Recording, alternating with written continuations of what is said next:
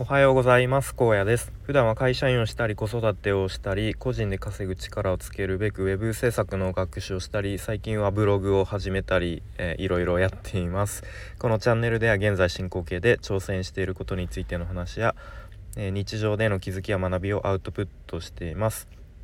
えっ、と今日はですね課題を仕組みで解決するというテーマで話していこうと思います。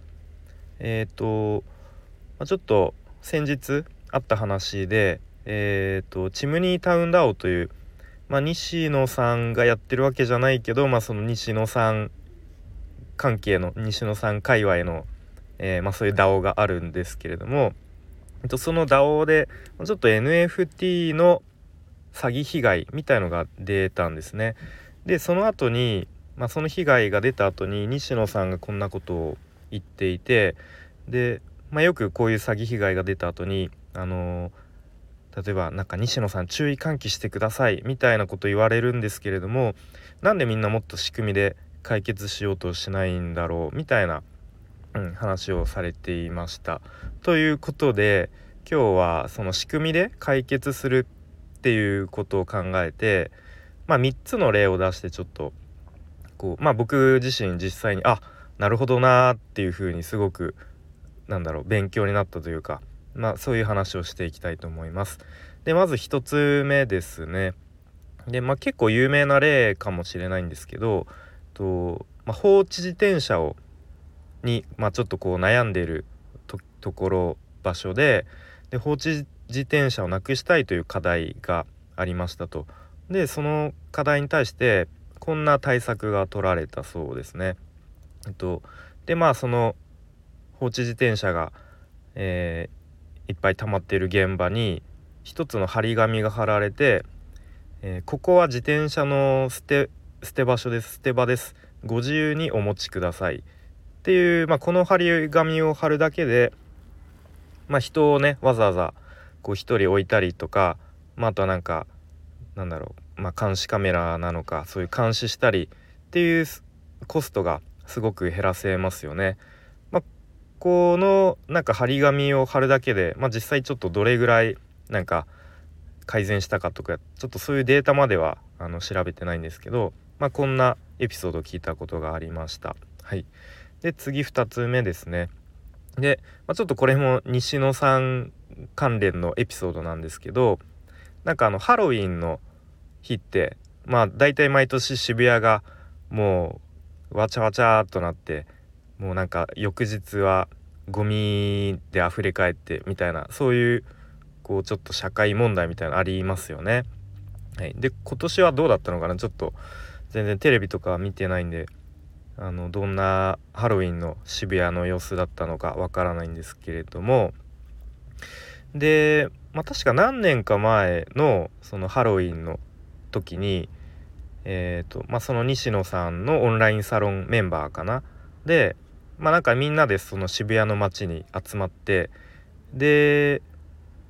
まあみんなでゴミ拾いをするっていうイベントをこう立ち上げたそうですね。で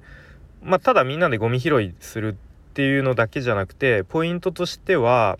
その西野さん書いた「煙突町のプペル」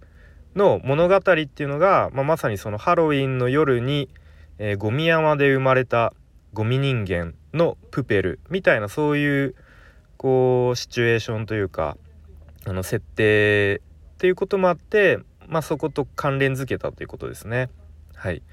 であとはそのオンラインサロンメンバーのえーとまあ、そのゴミ拾いに参加する人たちっていうのはと、まあ、みんな全身確か黒い服を着るみたいなこうあの決まりというかそういう設定にすることで、まあ、例えば渋谷の街を歩いてすれ違う時に、まあ、上下黒い服を着ていたらあもしかしてあのオンラインサロンメンバーの方ですか？みたいな感じでこうそこですぐにパッと見てわかるしそ,、まあ、そこでコミュニケーションが生まれたりとかあとはなんとなくこう一体感みたいのが生まれるのかなと思いますね。はいまあ、それで、まあ、なんか翌日、まあ、徹夜でやったのかな確か。まあ夜通しこうゴミ拾いをしながら、まあ、みんなでワイワイしてでまあゴミ拾いが終わって街がこう綺麗になったところでまあちょっとみんなでまあちょっと軽く打ち打ち上げなのか分かんないですけど、うん、まあそんな感じでこう、まあ、この例っていうのはま仕組みで解決するっていうよりは何だろう、まあ、ちょっと何か課題とかこう普段ちょっと面倒くさい仕事みたいのを、まあ、逆にイベント化してしまってみんなで楽しんじゃおうみたいなちょっとそういう逆転の発想みたいな、あの例なのかなとか思ってまあこれを聞いた時もあなるほどな賢いなっていうふうに思いましたね。はいで最後3つ目ですね、まあ、実はちょっとこれが一番今日話したかったことではあるんですがと、まあ、これは実際に僕があのまあ今まで2つの例は、まあ、見たり聞いたりした例なんですけど最後の3つ目は僕が実際に見て感心したような感心したというかあなるほどって思った例なんですけどと、まあ、先日、まあ、家族で、まあ、近くの公園公園って言ってもまちょっと大きめのなんだろうちょっと入場券を買って入るような、ま、大きめの公園に遊びに行ってですねでまあその時に発見したことなんですけどでその公園の中になんかちっちゃい池があるんですね。はい、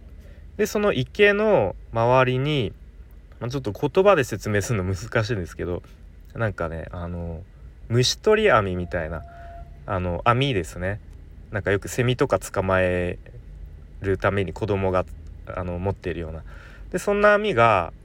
なんか4本ぐらい45本ぐらいあの置いてあるんですね。でそれ誰でも使っていいですよみたいな感じで。でその近くになんか大きめのカゴカゴが地面に置いてあるんですね。はい、でそのカゴの中を見るとなんかねあの落ち葉が落ち葉が入ってるんですよ葉っぱが。で、まあ、どういうことかっていうとその池の水面にこうまあ今秋秋なのでもうどんどん落ち葉が勝手にこう水面に浮かん落ちて浮かんでますよね。でそれを子どもたちがその網を使ってこう落ち葉を拾って拾うというかその網の中に入れて